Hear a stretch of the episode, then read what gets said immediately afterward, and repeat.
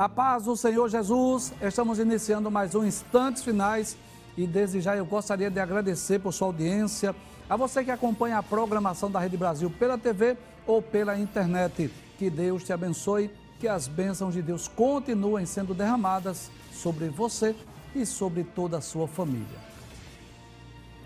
Se você deseja entrar em contato conosco, enviar a sua mensagem, a sua pergunta, a sua crítica, a sua opinião, Anote aí o número do WhatsApp do programa 994661010. Não esqueça que o prefixo é 81. Como é do seu conhecimento, nós iniciamos uma nova temporada nos instantes finais. Estamos estudando Daniel versículo por versículo, este livro que é conhecido como o Apocalipse do Antigo Testamento. No programa anterior, nós estudamos a introdução do livro de Daniel. Nós trouxemos aqui algumas informações que consideramos importantes, por que não dizer importantíssimas, para uma melhor compreensão do livro. É? Pode trazer a tela? Nós estudamos sobre a autoria, sobre a data aproximada que o livro foi escrito, sobre os objetivos do livro, sobre o tema do livro. Vimos também quem foi Daniel, estudamos um pouco sobre a, as duas partes do livro, a parte histórica e a parte profética. Vamos relembrar? Vamos recapitular. É uma forma de reforçar o aprendizado e dar também às pessoas que não puderam assistir o programa a oportunidade de ter ao menos uma síntese daquilo que nós já estudamos. Vamos relembrar? Pode abrir a tela, por gentileza. Então, nós dissemos que o livro de Daniel é conhecido como Apocalipse do Antigo Testamento e dissemos que ambos são escritos numa literatura apocalíptica, não é que é caracterizado por sonhos, visões, aparições angelicais, é, numerologia, enfim. E nós dissemos que as pessoas, todos aqueles que desejam conhecer a escatologia, desejam conhecer os eventos futuros, precisa estudar, precisa conhecer esses dois livros proféticos. Pode passar a tela? Já dissemos que o autor é o próprio Daniel, que é autor do livro e o personagem principal. Lemos vários textos que comprovam isso. Comprova que Daniel foi o autor, capítulo 7, versículos 5 a 9, capítulo 8, versículo 1, capítulo 9, versículo 2, deixa bem claro que Daniel é o seu autor. O tema é a soberania de Deus na história. Nós explicamos, né? Deus tem o controle de todas as coisas e domina sobre o reino dos homens.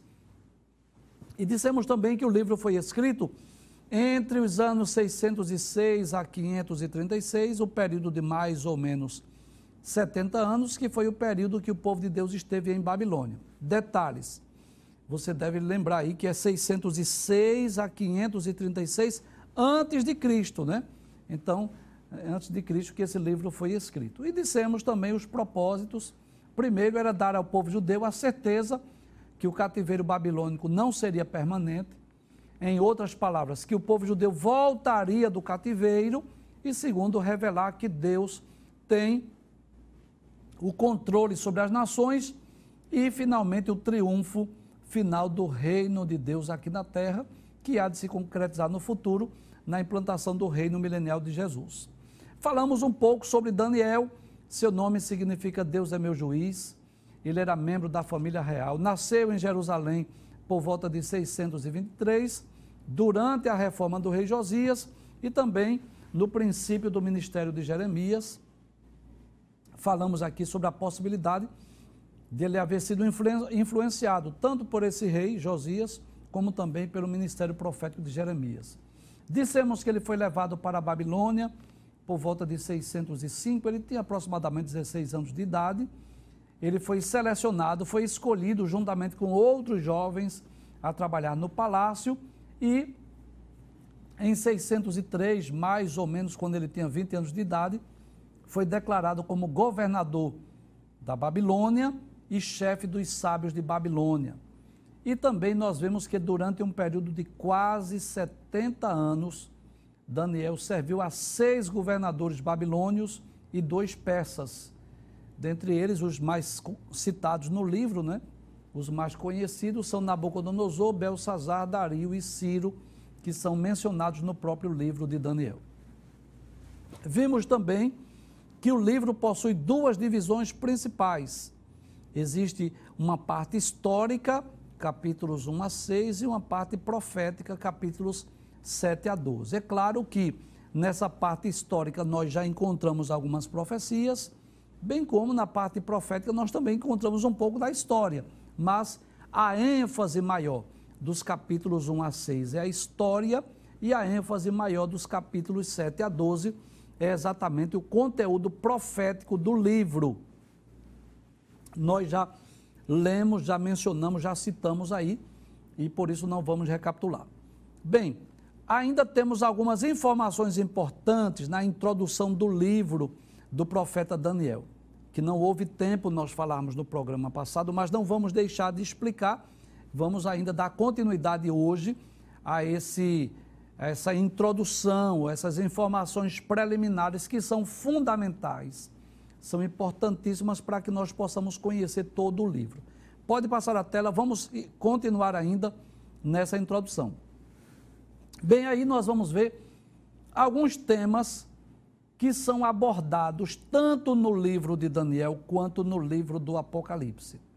Observe que grandes temas que nós estudamos lá no Apocalipse, como a grande tribulação, o anticristo, a vinda de Cristo em glória, o triunfo do reino de Deus, a ressurreição dos mortos e o juízo final, também são mencionados no livro de Daniel. Volte à primeira tela, por gentileza, que tem o nome Introdução. Por favor, só para eu recapitular, passe, passe a tela, por favor onde tem o nome introdução. Isso. Veja, veja que coisa importante.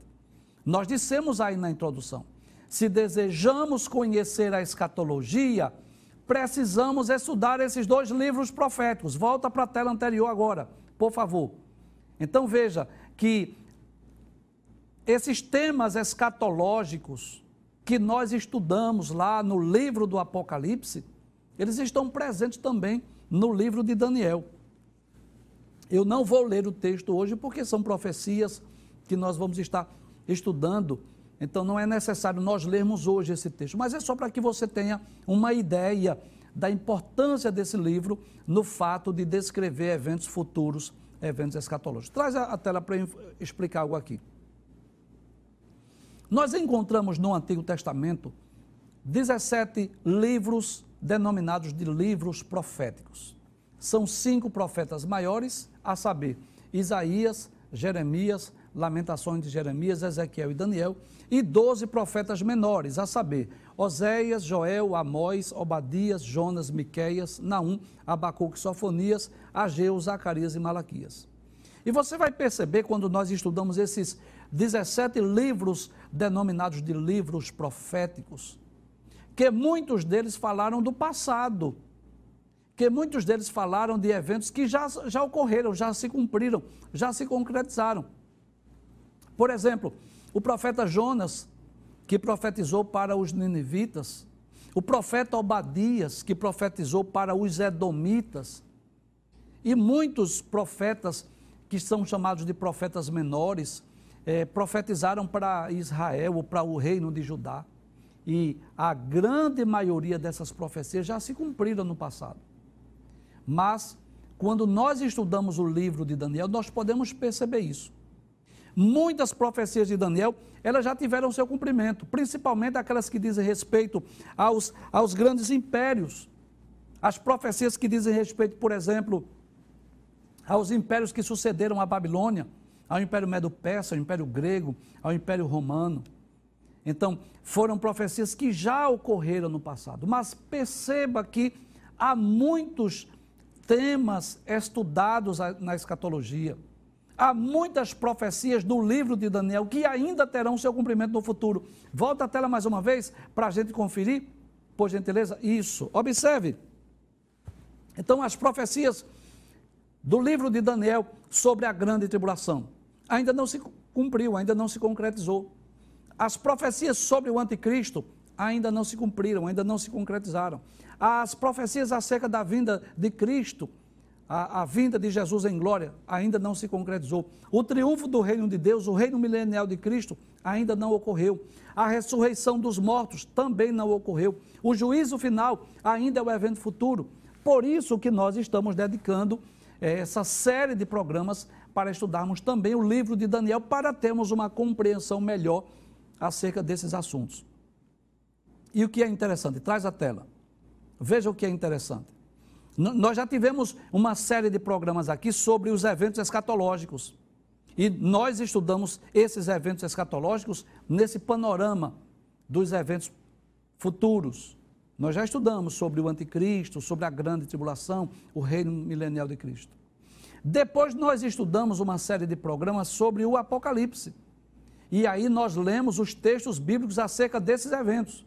E agora nós vamos estudar no livro de Daniel mais uma vez esses eventos. E aí nós podemos ter uma, uma visão mais detalhada, mais pormenorizada. Nós podemos conhecer o livro do Apocalipse e, por que não dizer, as profecias sobre os eventos futuros com mais riqueza de detalhes.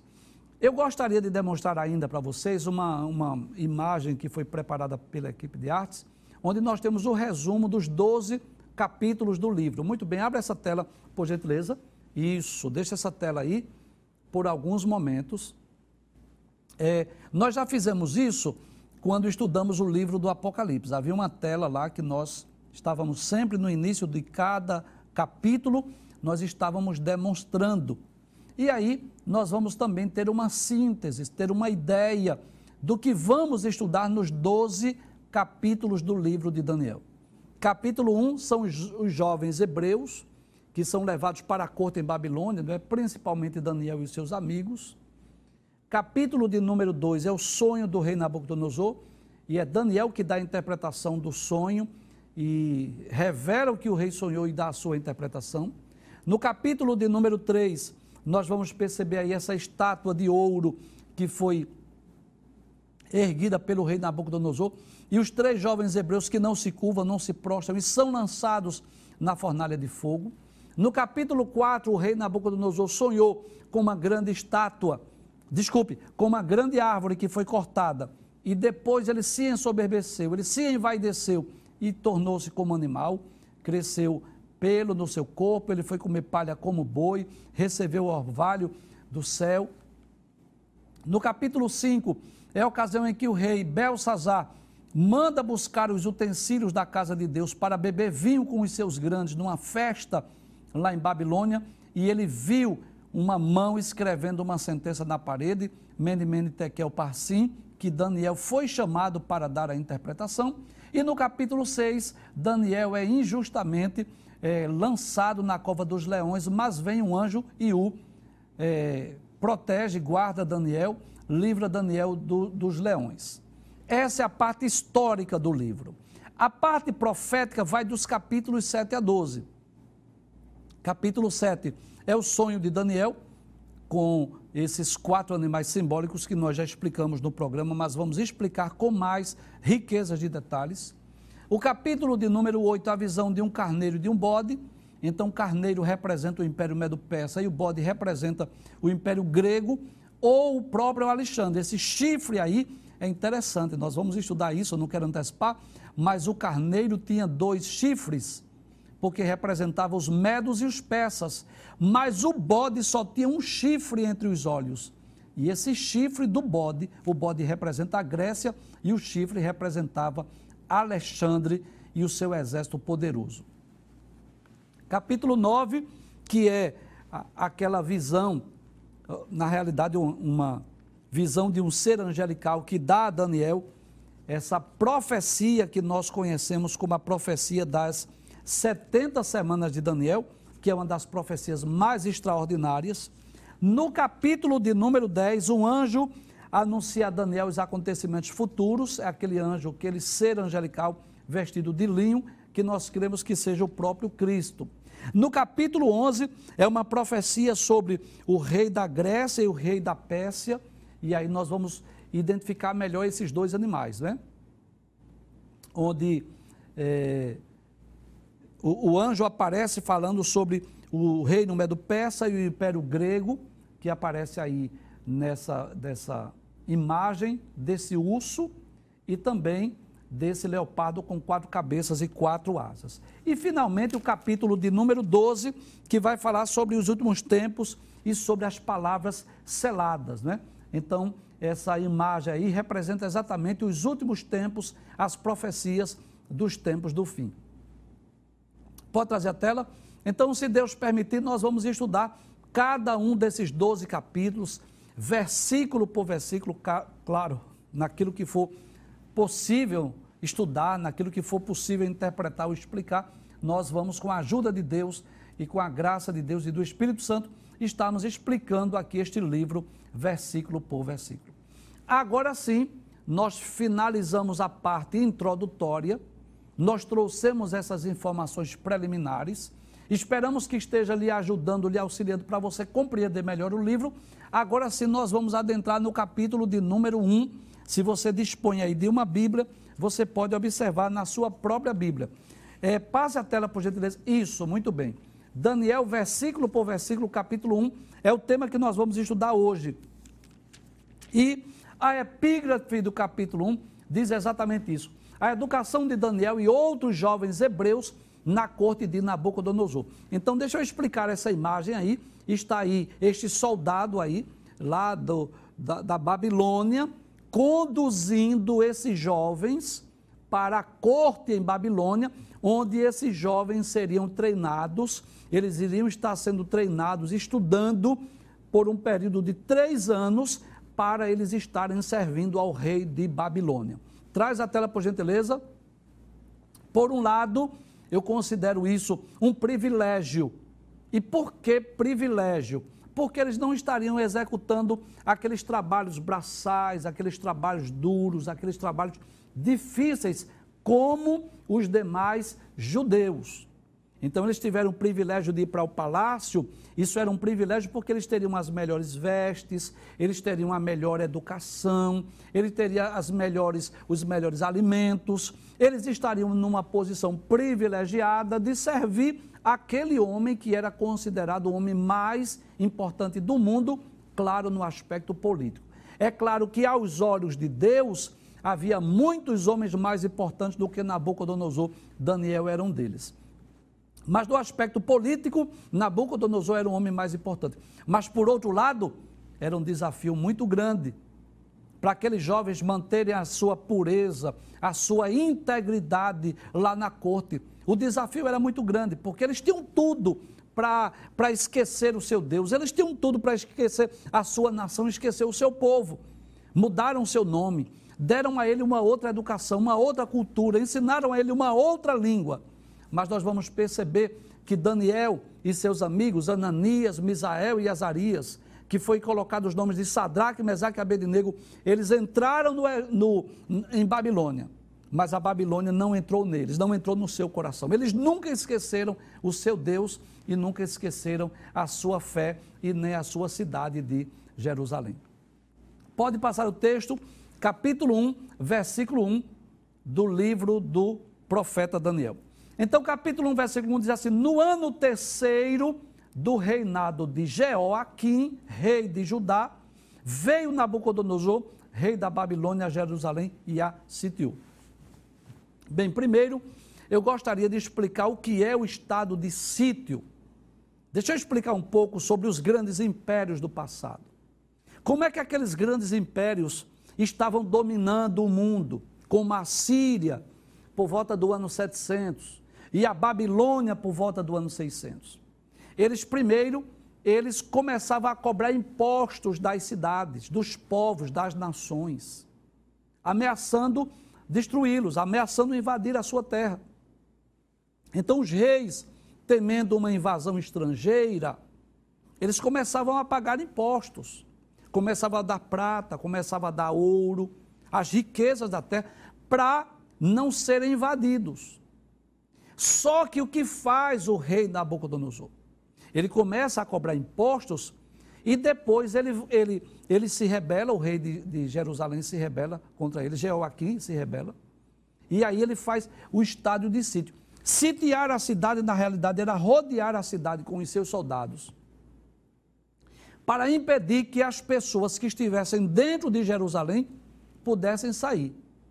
Então, as pessoas dentro de Jerusalém não podiam sair para vender, não podiam sair para comprar, não podiam sair para plantar e nem poderia sair para colher nada. Então, o alimento que estava dentro da cidade, eles ia se esvaindo, ia se acabando. O suprimento de alimento, o suprimento de água ia se acabando. E quando aquele povo estava bem fragilizado, sem água, sem alimento, aí sim o exército vai e invade a terra de Jerusalém.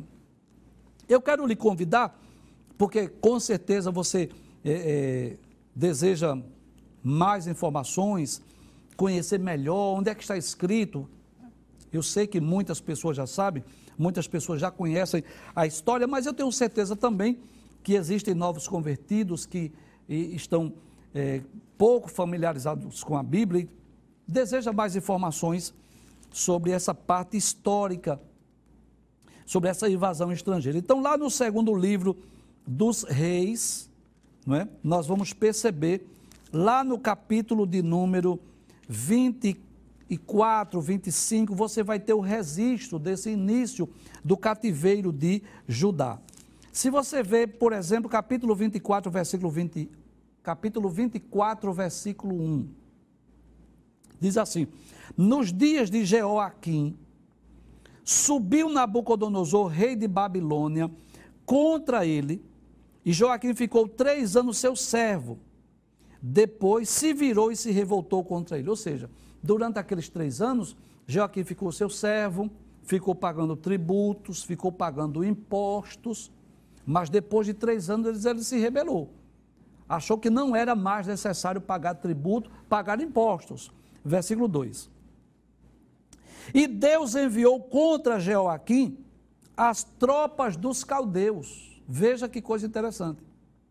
Então eu posso dizer aqui que havia, claro, uma estratégia política, havia uma estratégia da Babilônia para governar, para dominar o mundo, ele usava essa estratégia de cobrar impostos, de cobrar tributos, de sitiar as cidades, mas acima de tudo, o texto deixa bem claro, capítulo 24, versículo 2: E Deus enviou contra Jeoaquim as tropas dos caldeus, e as tropas dos Círios, e as tropas dos Moabitas, e as tropas dos filhos de Amon.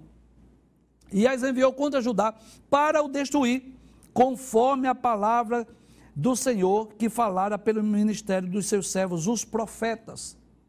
Então, na verdade, por trás daquela, daquela rebelião, por trás daquele estado de sítio, havia uma intenção do soberano Deus de punir o seu povo, de castigar o povo de, de Judá e de Jerusalém. Por quê?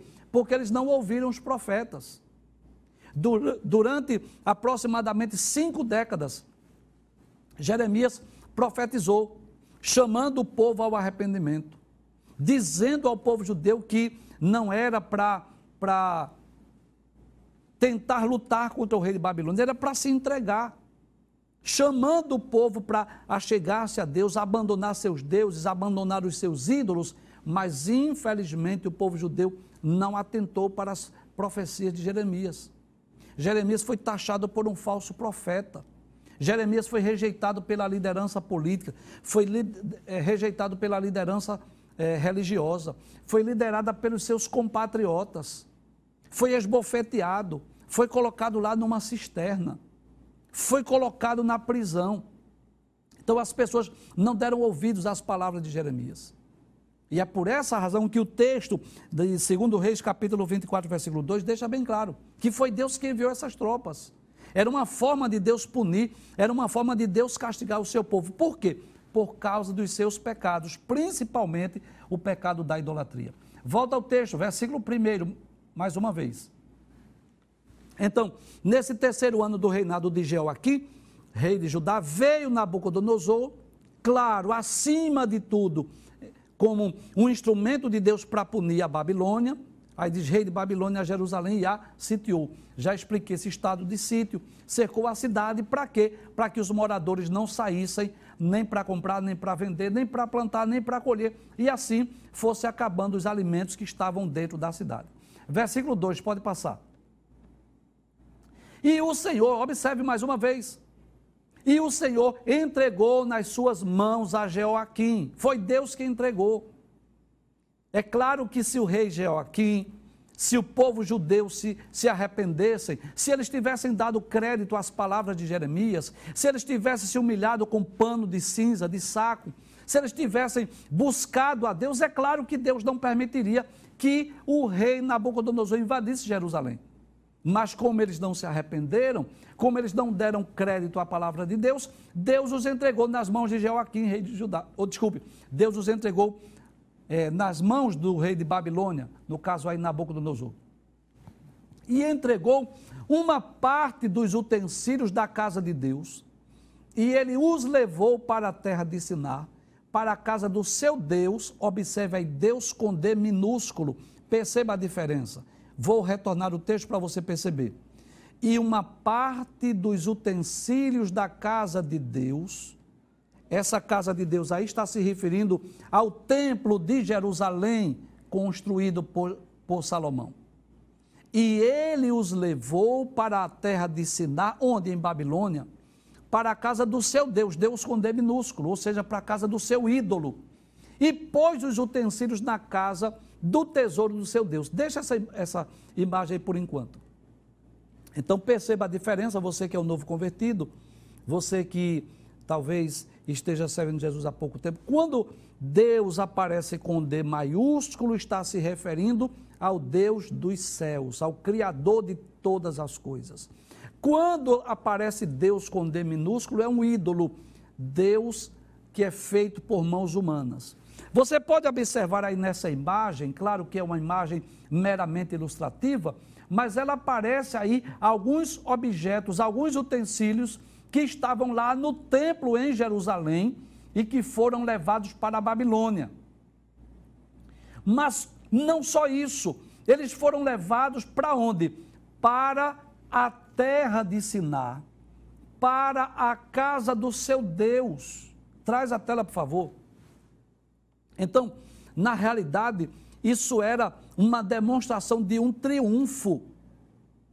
É como se, quando Nabucodonosor invadisse Jerusalém e achasse lá todos os utensílios, os vasos, o candelabro, todos os utensílios que foi feito para estar ali no templo, na casa de Deus, quando ele leva para a casa do seu Deus, é como se eles estivessem dizendo que o Deus de Babilônia era superior ao Deus de Israel.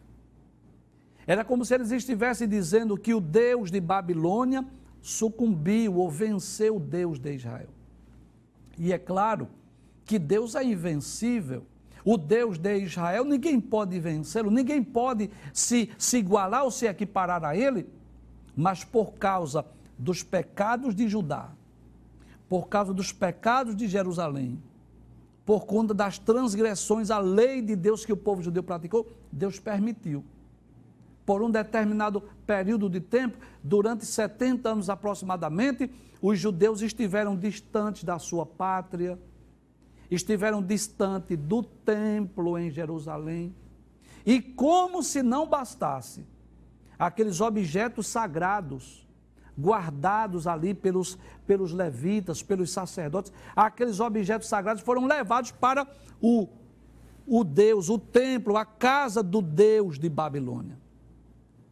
É claro que 70 anos depois, Ciro manda retornar e traz novamente os utensílios para Jerusalém. Mas lá eles ficaram guardados, aqueles objetos que foram feitos com tanto amor, com tanto carinho para o culto a Deus, estavam agora sendo armazenados, estavam sendo guardados no templo do Deus de Babilônia. Pode passar o texto mais uma vez. Capítulo 1, versículo 3 diz: E disse o rei Aspenaz, quem era Aspenaz? Era o chefe dos eunucos. Quem eram os eunucos? É bom explicar isso. Os eunucos eram homens que trabalhavam nos palácios, principalmente aqueles que é, cuidavam dos haréns. Então eles eram castrados, por isso que são chamados de eunucos, para que eles não pudessem possuir nenhuma daquelas mulheres lá do harém. Então Aspenaz era o chefe desses eunucos, desses homens que trabalhavam no palácio. E o rei disse, o rei Nabucodonosor disse a Aspenaz, que trouxesse alguns dos filhos de Israel, da linhagem real e dos nobres. Traz a tela, por gentileza. Então, por que ele disse que trouxesse da linhagem real e dos nobres? É, ou seja, de uma classe privilegiada, de uma classe selecionada. Vamos trazer para os dias de hoje? É como se trouxesse aqueles jovens que fossem é, da classe alta, da classe A da sociedade. Aqueles que são os mais inteligentes, digamos assim, os mais estudiosos, os mais dedicados ao estudo, porque esses jovens que foram trazidos lá de Jerusalém, que foram trazidos para estar no palácio, eles iam estar sendo treinados nas línguas dos caldeus, para que eles pudessem estar ali trabalhando junto ao, ao rei, servindo ao rei de Babilônia. E aí, por uma providência divina, Deus faz com que Daniel, Sadraque, Mesaque e Abednego sejam escolhidos. É claro que haviam outros. É claro que não só foram esses quatro jovens. Haviam outros que foram selecionados. Haviam outros que foram escolhidos, mas estavam ali aqueles jovens para representar Deus na corte de Babilônia. Aqueles jovens tiveram o privilégio de serem os instrumentos, os canais de Deus para que o Deus de Israel ele fosse, fosse conhecido lá na, na corte em Babilônia. Claro que eles passaram por momentos difíceis, passaram por momentos de perigos, passaram por momentos de, de quase perderem suas vidas, onde tiveram as suas vidas em risco, como, por exemplo, no capítulo 3, que os três jovens foram jogados na fornalha, ou no capítulo 6, que Daniel foi lançado na cova dos leões, mas foi através desses quatro jovens hebreus que o nome de Deus foi conhecido lá em Babilônia, a ponto de os próprios reis de Babilônia escreverem decretos, dizendo que no seu reino todos deveriam temer e tremer ao Deus de Daniel e aos Deus, ao Deus de Sadraque, Mesaque e Abednego. Então, o rei manda as penais escolher, dentre esses jovens, dentre aqueles, vamos dizer assim, porque a partir do momento que Nabucodonosor invadiu Jerusalém, trouxe em três levas mais de 10 mil judeus para a Babilônia, então é como se todos eles ali fossem escravos. Mas dentre os escravos, ele pediu para selecionar alguns jovens, alguns rapazes, algumas pessoas especiais para trabalhar na corte em Babilônia. Pode passar o texto, versículo de número 4. Aí diz: quais eram as qualificações, quais eram as exigências, o que é que o rei queria desses jovens? Primeiro, jovens que não tivessem defeito algum. Então, que fossem perfeitos fisicamente. Então, jovens que não houvesse defeito algum. Segundo, jovens de boa aparência, que fossem formosos. Terceiro, instruído em toda a sabedoria, ou seja, jovens que fossem sábios. Vamos dizer assim, jovens estudiosos, que tivessem conhecimentos das ciências da época sábios em ciências, entendido no conhecimento e que tivesse habilidade para viver no palácio. Observe que, é, como Daniel era da família real, ele não tinha dificuldade de viver no palácio, a fim de que fossem ensinados nas letras e nas línguas dos caldeus. Então, que coisa interessante. Aquelas habilidades que esses jovens possuíam, pode trazer a tela, lhes permitiu fazer parte deste grupo seleto. Fez com que eles pudessem fazer parte dos escolhidos para trabalhar no palácio. Significa dizer que aqueles jovens, eles eram estudiosos, eles, eles estudavam, eles eram dedicados. Porque o fato de sermos crentes, o fato de estarmos servindo a Deus, ou o fato de estarmos esperando o arrebatamento da igreja, não nos isenta da responsabilidade terrena. E eu costumo dizer que Deus se utiliza de nós com as ferramentas que nós temos em mãos. Que coisa interessante. O que é que você tem nas suas mãos, Moisés? Uma vara, pronto. É com a vara que Deus vai lhe usar, Moisés. E você, Josué, eu tenho uma espada, pronto, Deus vai lhe usar com essa espada. E você, Sansão, uma queixada fresca de jumento. Pronto, Deus vai usar você com essa queixada fresca de jumento. E você, Paulo, uma pena. É com essa pena que Deus vai lhe usar. Deus se utiliza de nós com as ferramentas, com as armas que nós temos. Então foi graças a uma vida desses jovens, primeiro dedicada a Deus. Primeiro, a vida desses jovens. Nós vamos perceber isso lendo o livro de Daniel. As qualidades desses jovens eram jovens crentes, dedicados a Deus, que arriscaram as suas vidas, que preferiram é, comer legumes, preferiram beber água do que comer as iguarias do, do, do rei, que o rei oferecia. Eram jovens crentes que mudaram seus nomes, que ensinaram outras letras, que estavam distante do templo, que estavam distante da classe sacerdotal, que estavam distante dos seus pais, mas nunca abandonaram a sua fé, nunca negaram o seu Deus. Observe que quando ameaçaram é, que ninguém podia fazer oração a qualquer Deus, Daniel não deixou de orar por isso. Observe que quando ameaçaram lançar na cova, desculpe, lançar na fornalha de fogo ardente, quem não se curvasse diante daquela estátua, os três jovens hebreus não temeram e disseram: Olha, Deus pode nos guardar. Se Ele não nos, nos guardar, nós vamos ser lançados, nós vamos morrer, mas nós não vamos nos curvar diante dessa estátua. Então, acima de tudo, em primeiro lugar, eram jovens crentes, dedicados a Deus que queriam agradar a Deus, mesmo em meio às oportunidades que eles tiveram para é, abandonar a sua fé ou a sua crença. Mas também foram jovens que estudaram, que pensaram no futuro, que se prepararam. Eram jovens instruídos nas ciências. Abre o texto mais uma vez. Então veja as qualificações. Além de não ter defeito, além de serem formosos, eram instruídos em toda a sabedoria eram sábios em ciência, eram entendidos no conhecimento. E aí, irmãos, não está só os dons de Deus, não, aí está a vocação pessoal, está o esforço pessoal. Jovens que procuraram estudar, procuraram conhecer as ciências aqui da terra. Para quê? Para que tivessem habilidade para trabalhar lá no palácio do rei, a fim de que fosse ensinado nas letras e na língua dos caldeus. E o que é que nós podemos aprender? Que o fato de sermos crentes pode trazer à tela. O fato de estarmos esperando o arrebatamento da igreja não isenta a responsabilidade humana. Nós não podemos esquecer da nossa cidadania aqui da terra. Nós precisamos, enquanto estamos aqui, fazer o que está ao nosso alcance. E aí está a minha palavra para você, jovem, para você, adolescente. Estude.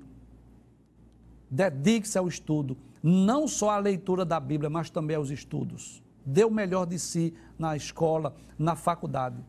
Porque existem portas que Deus vai abrir se você estiver qualificação para lá estar. É claro que Deus é, é poderoso e Deus pode abrir porta onde Ele quiser, mas Deus também é justo. E Deus abre porta onde nós temos a, a, a qualificação para ocupar aquele lugar.